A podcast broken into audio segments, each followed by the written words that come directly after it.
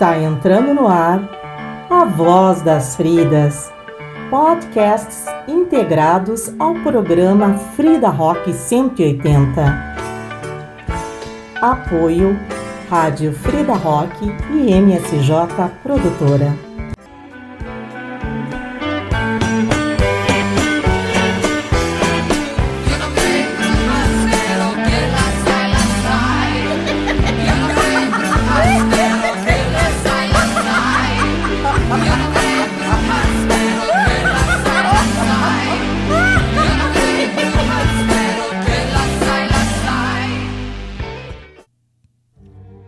Vamos falar hoje sobre quem ama não mata.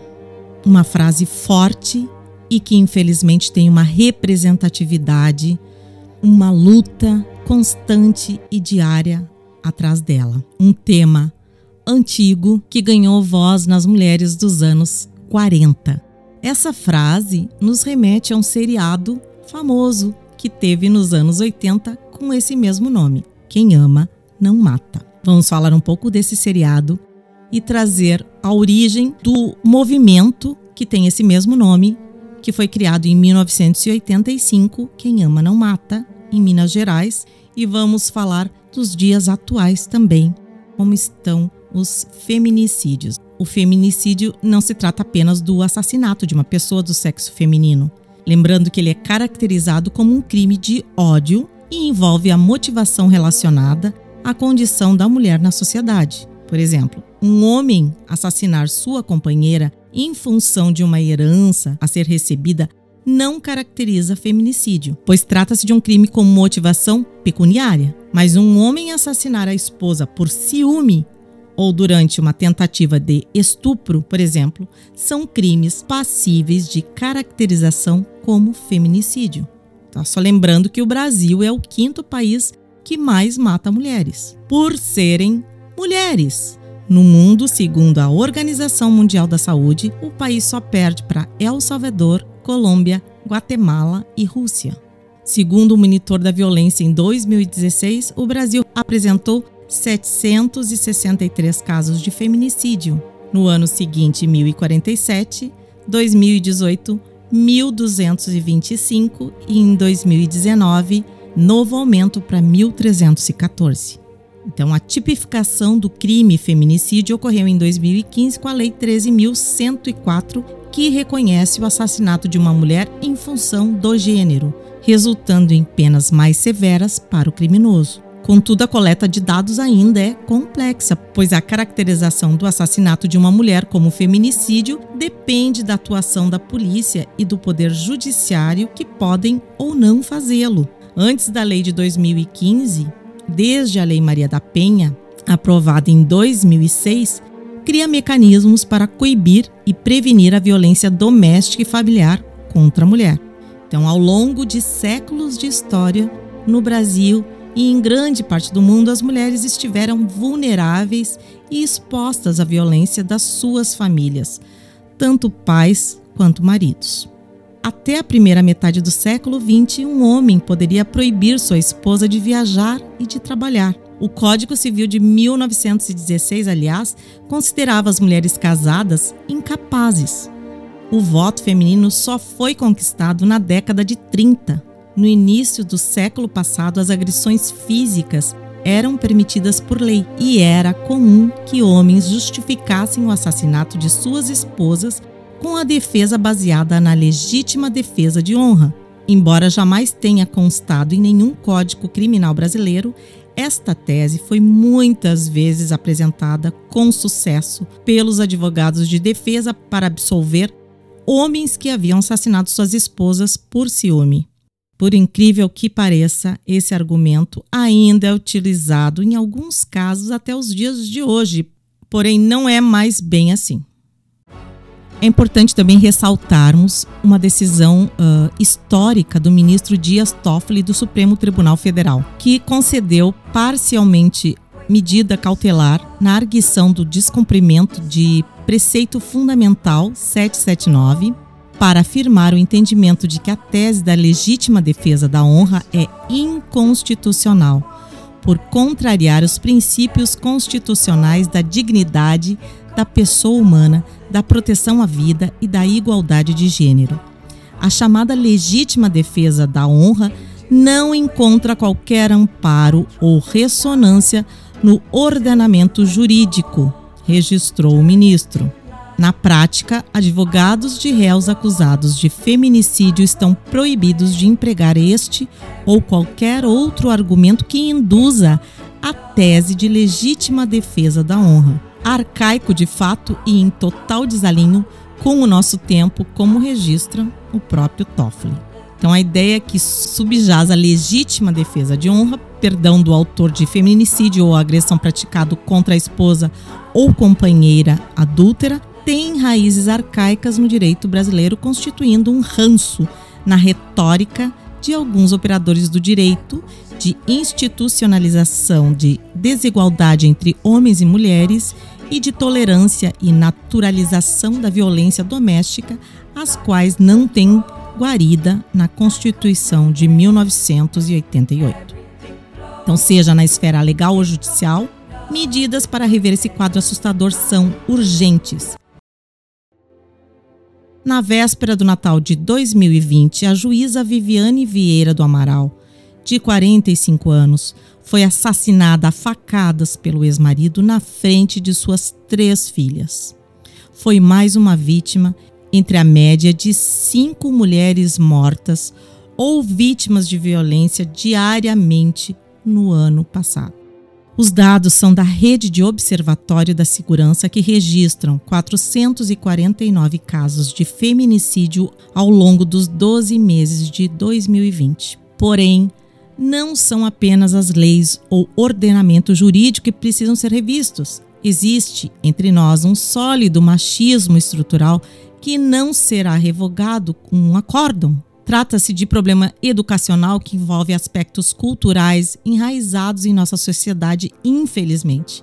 Então, nessa confusão sociocultural entranhada nas cabeças de meninos e meninas, vai perpetuar esse sentimento histórico dos homens como donos e com direitos imprescritíveis sobre as mulheres. O acórdão histórico de 26 de fevereiro de 2021 retira um dos tijolos que sustentam esse torto edifício, mas nos alerta para outros que precisam ser removidos para que se desconstrua um vício social que faz com que a violência contra a mulher se mantenha vergonhosamente naturalizada verbal, física e cotidianamente.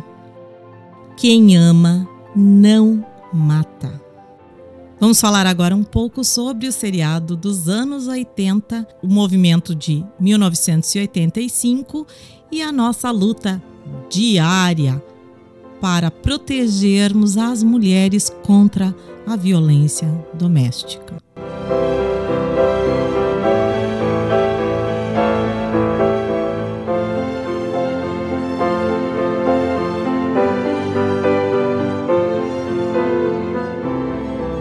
Essa minissérie, ela contava as histórias de cinco casais distintos: o Jorge e a Alice, o Chico e a Júlia, o Raul e a Laura, Fonseca e Odete, General Flores e Dona Carmen. Logo no primeiro episódio acontece um assassinato, porém não é revelado quem matou, nem quem morreu. A primeira trama é a de Jorge e Alice, um casal que deseja ter filhos, porém ele é estéril e ela apresenta dificuldade para engravidar. Mas a falta de diálogo de ambos faz com que sejam violentos um com o outro, ocasionando uma consequência trágica. Laura, irmã de Alice, trabalha como naturalista e é mãe de Júlia e Ângela, fruto de relacionamentos anteriores.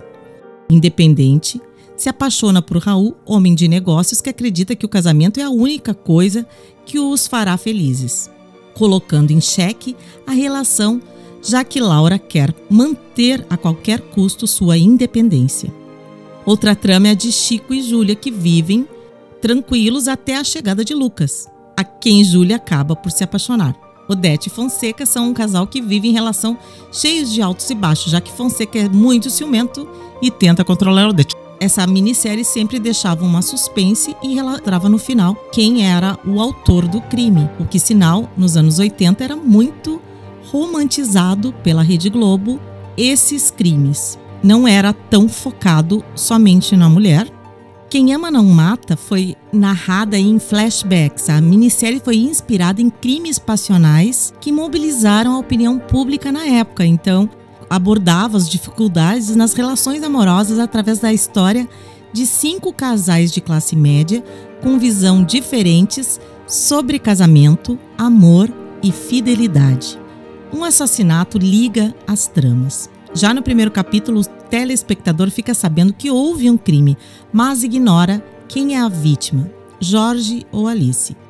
O mistério é revelado apenas no último capítulo, quando descobre-se que Jorge é o assassino. Então, como no início da minissérie a narrativa enfatizava a rotina dos personagens, o diretor Daniel Filho criou um recurso para reforçar a expectativa do público em torno do assassinato. Então, a vinheta que fechava cada bloco antes dos comerciais terminava com o barulho de um tiro, o que marcava a ideia da tragédia que viria a acontecer. Embora a violência seja um tema forte na trama, Quem Ama Não Mata é uma história contada em tons suaves, o que na época marcou definitivamente a proposta de diversificação das séries brasileiras. As coisas não eram menos suaves do que os dias de hoje em 1985, mas as mídias e as novelas romantizavam muito as coisas. Então, quem ama não mata é muito mais profundo e por isso estamos fazendo esse podcast trazendo esse tema hoje porque a morte violenta de mulheres vem sendo denunciada pelos movimentos de mulheres e feministas. Não há romantização. Hoje em dia, o feminicídio é crime. Está previsto em lei penas duras para quem mata apenas pelo fato de ser mulher. A morte violenta de mulheres vem sendo denunciada pelos movimentos de mulheres e feministas há mais de 40 anos. Existe então um movimento que se chama também Quem Ama Não Mata e foi criado em BH em agosto de 1980. Vejam vocês, antes da série. Ainda durante a ditadura militar. É um dos mais antigos do país. As mortes de Heloísa Balesteiro e Maria Regina Souza Rocha, assassinadas pelos maridos, deram origem ao ato que reuniu cerca de 400 mulheres na escadaria da Igreja São José, em Belo Horizonte. Então, hoje reorganizado, mas ainda mantendo entre as suas lideranças ativistas como o jornalista Miriam Cristos, o movimento Quem Ama Não Mata luta pelo fim de todas as formas de violência e violação dos direitos das mulheres, declarando-se um movimento feminista e antirracista. Quem Ama Não Mata também foi o slogan utilizado em 1981 por ocasião do segundo julgamento de Dock Street, acusado de assassinato da também mineira Ângela Diniz, que nasceu em Búzios em 30 de dezembro de 76. Movimentos feministas e de mulheres não aceitam o argumento de crime passional e de legítima defesa da honra e gritaram até todo o país ouvir: quem ama não mata. O resultado da mobilização e do clamor popular foi a condenação do réu a 15 anos de prisão após o reconhecimento do homicídio doloso qualificado. Ângela Diniz foi uma personagem muito famosa nos anos 80 e vou contar aqui para vocês por quê. A Ângela Diniz era uma mulher bonita, independente e à frente do seu tempo. Ela era desquitada do primeiro marido numa época em que a sociedade não aceitava mulheres separadas. Vivia sem se importar com opiniões alheias. Após a sua morte, ela foi repetidamente citada como uma mulher promíscua e que fazia uso de bebidas alcoólicas. Transformou-se em culpada pela sua própria morte. Doca, o homem, passou a ser vítima daquela que foi chamada de Vênus lascivo, a pantera de Minas, que seduzia e abandonava os pobres homens apaixonados. Em sua memória, o poeta Carlos Drummond de Andrade assim se manifestou. Aquela moça continua sendo assassinada todos os dias e de diferentes maneiras. Triste isso, mas profundamente verdadeiro. Assim, até os dias de hoje, passados quase quatro décadas, as mulheres ainda continuam sendo questionadas e julgadas, tendo suas vidas completamente expostas, indefesas, que tentam responsabilizá-las pelas próprias mortes.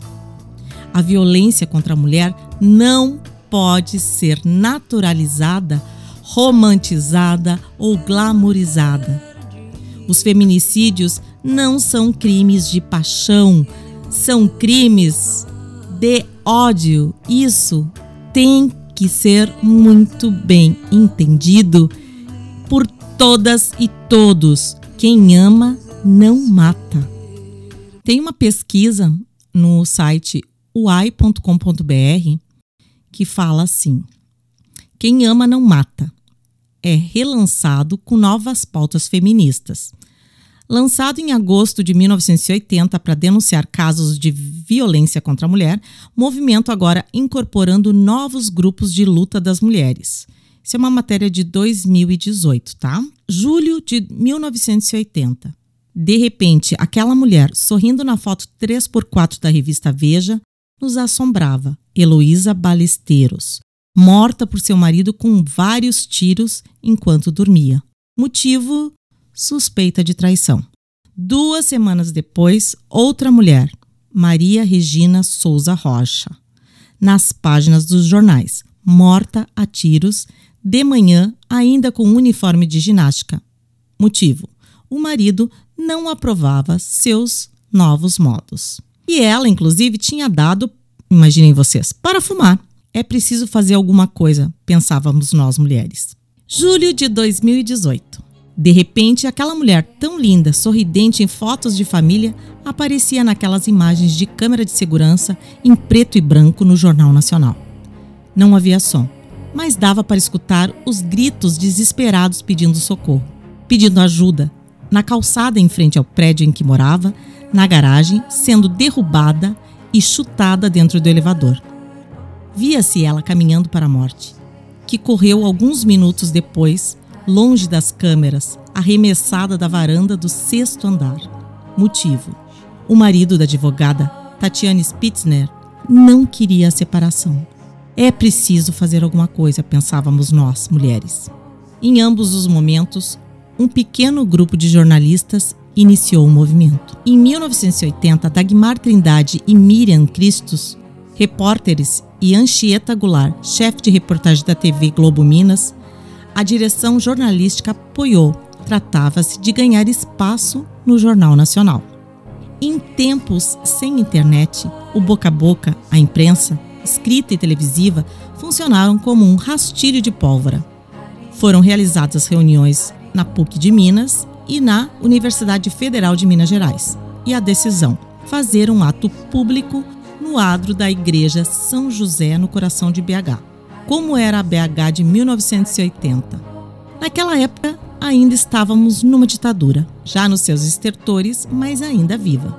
O país era governado por um militar, João Batista Figueiredo, que prosseguia a linha de distensão gradual, lenta e segura, proposta por Ernesto Geisel. Os anos mais terríveis de tortura tinham ficado para trás, mas a ameaça pairava no ar. Um ato público era algo original e temerário. Aquele ano tinha antecedentes. Em 1975, Ano Internacional da Mulher, um pequeno grupo de estudantes de jornalismo promoveu um seminário sobre a mulher brasileira no Diretório Central dos Estudantes, o DCE, da Universidade Federal de Minas Gerais. Naqueles tempos sombrios, o movimento estudantil e suas palavras de ordem eram um foco de resistência da sociedade civil organizada pelas liberdades democráticas. Era a saudação em todas as comunicações do movimento estudantil. Alguns meses antes, o DCE vinha promovendo vários debates em seu espaço cultural na Rua Gonçalves Dias. Discutia-se com Plínio Marcos o Teatro Nacional e a censura com Muniz Bandeira a força das multinacionais. Como num ritual Peças como O que mantém um homem vivo de Brecht remetiam à ditadura. Músicas, poemas, tudo tinha um segundo texto, uma segunda intenção. O mundo era uma metáfora, todos engajados numa interpretação crítica. Então, aquele pequeno grupo de jovens estudantes organizou no DCE um seminário que abordava a situação da mulher no trabalho, nas relações pessoais, na vida política. Entre outras, a feminista branca Moreira Alves, irmã de Márcio Moreira Alves, responsável por um discurso crítico que provocou a ira do regime militar e o fechamento do Congresso Nacional em 1968. Falou da história do voto feminino no Brasil e na Inglaterra, onde a luta durou quase 100 anos, envolvendo várias gerações de mulheres. Terezinha Zerbini falou sobre o movimento feminino pela anistia, da necessidade e da urgência de trazer para casa os brasileiros exilados pelo regime militar que ocorreria em 1979. Raquel Moreno falou da prostituição e de como ela era consequência da família monogâmica e sua exigência de fidelidade. Após o seminário do DCE, o grupo continuou se reunindo e se tornou uma referência em Minas. O grupo lia e discutia principalmente a origem da família e da propriedade privada, de Engels a busca da explicação de como havia se dado a grande derrocada do matriarcado, descontinuamento da mulher e educar para submissão, de Helena Belotti, que mostrava como, até antes de nascer, as expectativas eram diversas para meninos e meninas e como a educação forjava a submissão das mulheres. A grande questão de fundo era como havíamos nos tornado mulheres, já que Simone Beauvoir alertava para ser mulher. Não era uma questão meramente biológica, mas um aprendizado social. E assim, com menos valor, menos direitos, menos liberdade e pouco prazer sexual. Aos 20 anos, estávamos preocupadas com a questão do orgasmo ou falta dele. Naquele dia, 18 de agosto de 1980. Toda essa energia estava concentrada no adro da Igreja São José.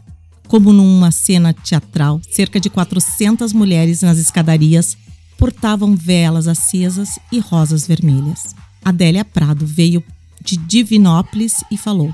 Maria Campos, da Liga Feminina Católica, Genivaldo Tourinho, do PDT, único homem a falar no ato uma feminista do Rio de Janeiro, Helena Greco, do Movimento Feminino pela Anistia, Miriam Cristos, encerrou com a leitura do Manifesto das Mineiras, que reivindicava a redemocratização do país, alertando que a democracia tinha que começar em casa e que as novas ideias só vingariam quando misturadas ao leite materno. Foi uma bela noite. Dela nasceu a frase: Quem ama, não mata, pichada anonimamente em muros de BH e no Colégio Pio XII, que as freiras logo apagaram. Anos depois, a partir de 1985, foram criadas as delegacias de mulheres por todo o país. Numa conversa de Facebook em agosto de 2018, jornalistas comentavam o recrudescimento da violência contra a mulher. É preciso fazer alguma coisa. Não podemos perder a capacidade de nos indignar afirmou Elia Ventura, jornalista aposentada do Diário da Tarde. Alguns dias depois, Miriam Cristos publica, também no Facebook. Mulheres do mundo, univos! É o começo da reedição do Quem Ama Não Mata, o potente slogan criado em 1980. O mesmo slogan, a mesma indignação contra a mesma violência. Mas o mundo mudou, a sociedade é outra. Há 40 anos, o feminismo se dividia basicamente em duas grandes correntes: a europeia, com influências de Simone de Beauvoir, e a norte-americana de, de Beth Friedan. O feminismo norte-americano, em linhas gerais, era massivo e apontava falhas do sistema capitalista que poderiam ser sanadas. Já o feminismo europeu influenciava mais os meios universitários, que reverberavam as ideias para a sociedade através da mídia. A principal questão colocada pela intelectual francesa foi questionar a imbricação do destino e biologia. Não se nasce mulher, torna-se mulher, afirmou Simone de Beauvoir. Estava aberto o caminho que desembocaria na, não em linha reta, na ideia de Judith Butler a respeito do gênero como performance, o feminino como algo da esfera da construção de papéis. A mulher é a portadora privilegiada do feminino, afirmou certa vez a psicanalista Ana Portugal. Privilegiada, mas não a única. Homens podem ser portadores do feminino, principalmente aqueles que se colocam sob a bandeira das mulheres. Segundo Lacan, os homens que não se veem e não agem como detentores do poder. Identificação. Assim, quando surgiu a ideia de se reeditar o ato de 1980, logo se constatou a necessidade de incorporar as várias vozes do feminismo atual. Ser mulher, passar a ser, inclusive juridicamente, parte do sentimento e identificação. Tanto que a morte de mulheres trans por companheiros pode ser incluída no conceito de feminicídio, que é essa lei que foi aprovada em 2015 pela presidente Dilma Rousseff. De todos os fenômenos culturais, o que mais impactou o feminismo dos anos 70 e 80 foi o feminismo negro. Então não veio apenas como mais uma vertente a se somar, mas como a prática e reflexo teórica que colocou em xeque as bases do feminismo tradicional. Esse foi criticado como essencialista por não levar em conta a concretude das experiências singulares de grupos de mulheres que não apenas as brancas de classe média. Assim, o movimento Ato Quem Ama Não Mata, de 2018, vai refletir esse movimento da cena atual. E para fechar essa matéria aqui, Quem Ama Não Mata, eu trago aqui a música que abria esse seriado de 1982, o tema de abertura com Nana Caymmi, Se Queres Saber, de Peter Pan. Até o próximo podcast.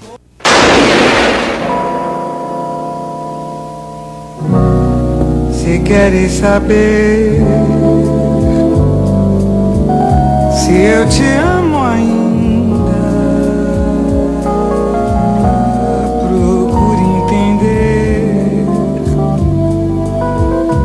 a minha mágoa infinda. Olha bem nos meus olhos quando eu falo contigo e vê quanta coisa eles dizem